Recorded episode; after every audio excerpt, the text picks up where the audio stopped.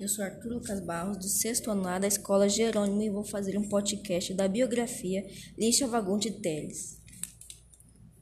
Escritora brasileira, nasceu em 19 de abril de 1923 em São Paulo. Faleceu em 3 de abril de 2022. Aos 98 anos, publicou seu primeiro livro de contos, Porões Assombrados, em 1938, formando um direito trabalho como procura.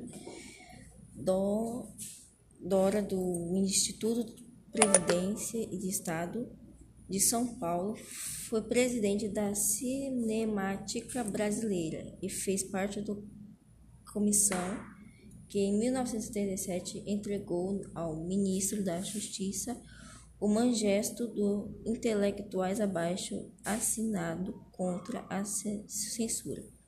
Os escritores membros da Academia Brasileira de Letras ganhadora de prêmios Conjunto, Conjunto Jabuti e Camus faz parte de terceira geração modernista ou pós-modernismo.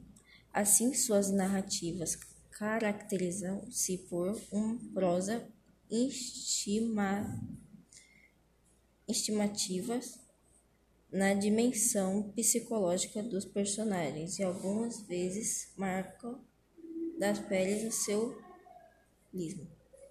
mágico ou fantástico, sem perder de vista a visão política.